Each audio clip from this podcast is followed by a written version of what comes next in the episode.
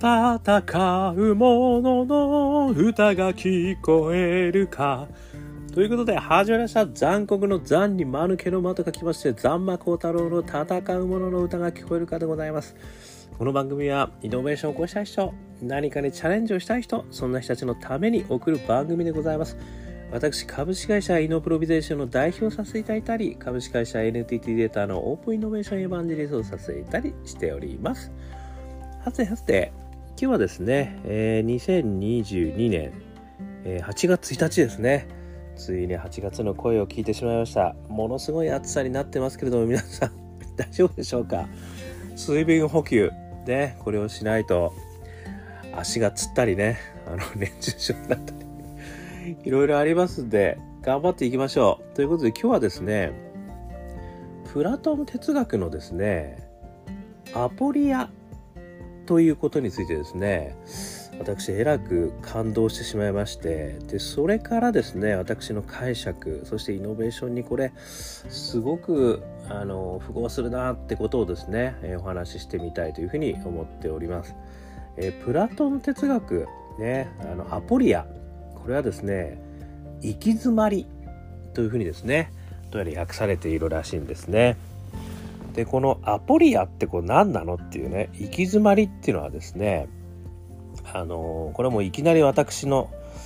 えー、解釈よりもですねプロタゴラスプロタゴラスっていうですねプラトンの書かれた書籍、えー、あるソフィストとの会話ですね。で中澤勉さんという方がですね訳されていて公文社電子書店。2013年4月30日の本なんですけれどもこれにですねこのアポリアっていうのちょっと出ててあーなんかすっげえ面白いとねこの行き詰まりって何なんだということをちょっとお話しさせていただいてからですねあのイノベーションに関してちょっとお話してみたいというふうに思うんですがこの行き詰まりでこの中のですね実はプロタクラスの中澤勉さんの解説にですねちょっと書いてあるんですよ。アポリアっていうのは行き詰まりっていう意味ですね。アポリアとは自分に知恵がないことの再確認であるとともにそれを乗り越えて新たな探求に向かおうとする動機を与えてくれるものでもあるからですって書いてるんですよね。なのでこれ行き詰まりっていうのはですね実はこのプラトンの本は大体こういったあの行き詰まりになって終わるっていうのがですね多いらしいんですよね。つまりですねいろんなこう探求がされるんですよね探求されて、ね、あの対話式でこうソクラテスと今回はプロタグラスっていうソクラテスが30代ぐらいでプロタグラスさんっていうのがソフィストと言われてるですね、まあ、賢者と言われてるような感じですね。でお金を取りながらいろんなことを教えてる人らしいんですけどそういう人たちに対話を挑むわけですね。でその対話がですねまあある意味ですねまあちょっとこの中にも書かれてはいるんですけれどもソフィストたちねそのプロタゴラスさんはね60代ぐらいって書いてることらしいんですけどあの自ら知恵を持つ賢者を名乗りしかもその知恵を授業料を取って人々に教育している人たちですね。でソクラテスさんご存知ね無知の知ですよねですので知恵を持たないものであることを自覚しそれを求めて人々と一緒に対話による探求をしていこうとするんですよね。このソクラテスさんの考えと相入れないものであるというところがですねまずは非常に面白いところですよね。これのプロトグラスさんとソクラテスさんの対話はまずはこういったとこから始まるんですよ。こういう違いがあってあの知恵をね自ら知恵を持つ賢者であると名乗る人と、ね、無知の知を名乗る、ね、私には全く知がないことでございますと言っている。ソクラテスさん。これがね対話していくんですよ。めちゃくちゃ面白いですよね。もうこれだけでしかもねすごく読みやすいんですこの本。あの対話がねずっとこう続いていくんで読みやすいんですが最後何を言ってるか分かんなくなってくるんですよこれ、まあ、要はですねこの試行錯誤がどんどんどんどんねソクラテスさんのこう対話法によってあのされるんですけどあの結局堂々巡りで終わってしまうんですね。つまり行き詰まりで終わっちゃうんですよ。結論がないんですよね。でどうなのっていうことがですねあのない感じで終わるっていう。これがですね実はアポリアっていうらしいんですよね。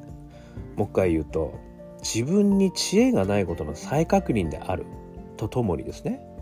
つまりこうその中でやっぱりこう知恵があの何らかの答えが出てくるってわけじゃないんですよね。ただだからこそそれを乗り越えて新たな探求に向かおうとする動機を与えてくれるって言ってるんですよ。だからここには答えがないとでもさまざまな試行錯誤の結果があったということを教えてもらってでそしてそれを読んだ人はじゃあ自分なりに新たな探求をさらにしていかなきゃいけないなって思うみたいな感じなんですよね。なるほどと。私でこれ聞いてねわすげえなって思いました。改めてですね。そうか知の探求ってそういうことなんですねと。あのいうことをですねあのちょっと学ばさせていただいたという感じなんですよね。ですのでこのあのプロタ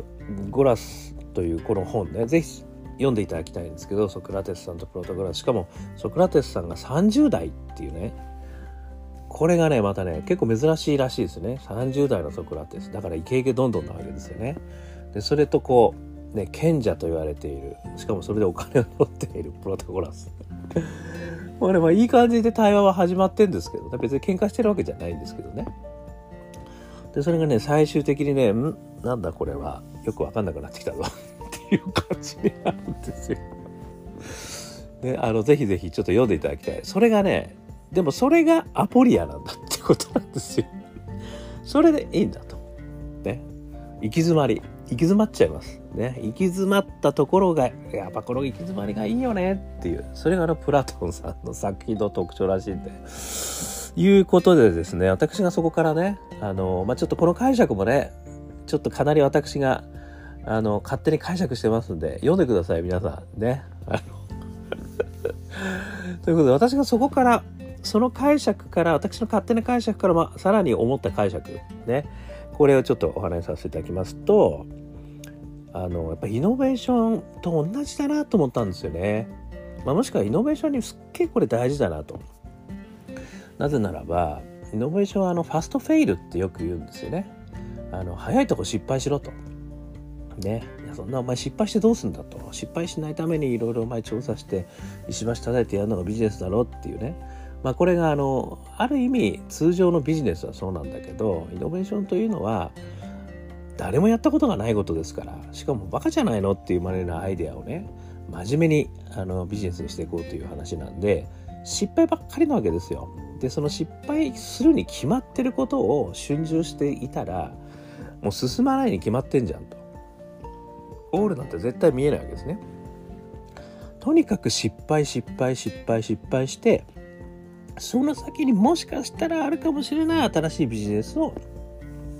探索するっていうのがこれイノベーションのやり方なんですよね。なので早いとこ失敗しろと。ということでファストフェイルってよく言うんですけどこれねあのー、やっぱりやってる中でですねあのー、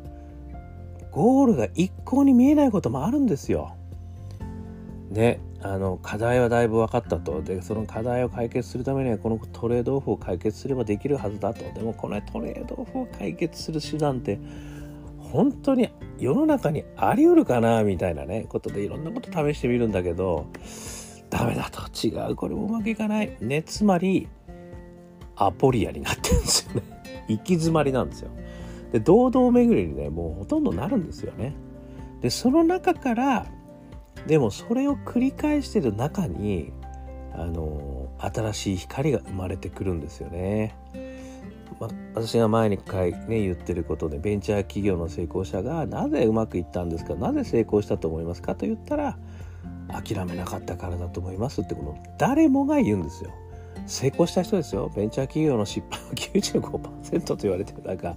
で成功してる人は諦めなかったからって言ってるんですよ。つまりアポリア、ね、アポリアになったとしてもむしろそのアポリアになったことを動機として「おお来た」と「また来たね」と「なんかワクワクしてきたよ。もうちょっとじゃあ違うこと試してみようぜ」っていうそれを動機に新たな探求に向かう、ね、そういうことなんだっていうところがねこれ全くイノベーションと同じじゃんと思ったんですよね。この哲学を愛する方々がね知をとにかく探求していこうというこの姿勢というのはアポリアに溢れてるわけですよね。でそのアポリアに溢れてる中もうでも答えない中でももうみんなにこう問うわけですよね。それと同じなんだなっていうふうに思ってました私イノベーションも。だからあのある意味ねアポリアになってるということはもうどんどんどんどんねやっぱりこう出してっていいと。ね、そしてあのプラトンさんがこう書籍出したみたいにねまたアポっちゃいましたみたいなアポリっちゃいましたでも分かりませんけども いう感じでねでもね向かってんですよこの方向に何かあると思うんですよっていうことをこう探求し続けることでなんかそれ自身があのみんなの学びにもなりますよねそういう意味ではね。でもしね何らかの光そこから光を見つけたとしたらあいつはアポリアから脱出したかついにみたいなねことになると。でもやっぱりそれをし続けることがこれこそがね、まあ、まさにすごくあの哲学への愛じゃないですけどもイノベーションへの愛。なんじゃないかなと。私は思いました。ね。なのでそういう意味ではもう哲学の皆様もね答えのないことに突き進んでるわけですから。イノベーションの世界もですね同じように答えのないことに突き進みましょうと。ね。アポリア。もうこんな昔からねやっぱりアポリアなんですよ。でそれはイノベーションも同じだと。ね。それによって深い。深い深い地にたどり着くことができるもしくは深い深いイノベーションにたどり着くことができるやっぱりそういうことなのかなというふうに思いました。で特にですね私が何回かお話ししてるかもしれませんけれどももっとカジュアルにですね起業ができるような世の中にしたいんですよ。なので私のビジョンとしてはね一つ目は何度も挑戦できる世界をそして二つ目としては1世帯あたり1法人化。これをですねやっぱり実現するような世界になるためにはですね実はたくさん失敗してそしてそれを乗り越える動機が出てきてそして挑戦が何回も続いていくと。こういうサイクルを回すことができるとですねこれは間違いなくたくさんのねアポリアが生まれですねそのアポリアから脱出する人たちもたくさん生まれてくると。でそれこそが新しいイノベーションの探索のエンジンになるんじゃないでしょうか。ということをですねちょっと私は思いましたということでございました、えー、書籍ねプロタゴラス全然違うこと書いてますよこれ。あの若きソクラテスさんとですね、えー、プロタゴラスさんのこの対話めちゃくちゃ出てあといろんな人出てくるんですよこれ。いろんなこと言ってくる人いますすごい呼びやすいです。呼びやすくてあの面白い。ででもアポロ、アポロシアじゃない、アポリアになりますからね。それ、そこからさらなる探求の動機を見つけてください、皆さん。ということで、えー、おすすめでございます。えー、ということで少しでも今日も私の話参考になれば幸いです。アンカー .fm を毎日配信してますので、よかったら聞いてみてください。そして、えー、SNS もね、いろいろ Facebook とかいろいろやってますよ。もしよかったら、えー、いいね、ね、シェア、そして、えー、コメント、一言添えていただけたら嬉しいです。そして、元気が出ねえなと思ったら、我がアカペラグループ香港ラッキーズの中年ワンダーランド、中年じゃなくても元気が出ます。中年不思議国と、えー、ウェブページで検索していただくと、いろんなとこでストリーミングで聞けますんでよろしくお願いします。そして最後に、一人からでもイノベーションを起こすことができますよ。ということを書いた本、オープンイノベーション21の秘密。ね、これ、ザンマコ太郎さんが書いてますんで、よかったら電子書籍、リアルの書店で読んでみてください。ということで、今日も聞いていただきまして、どうもありがとうございました。それでは皆さんまた頑張りましょう。また明日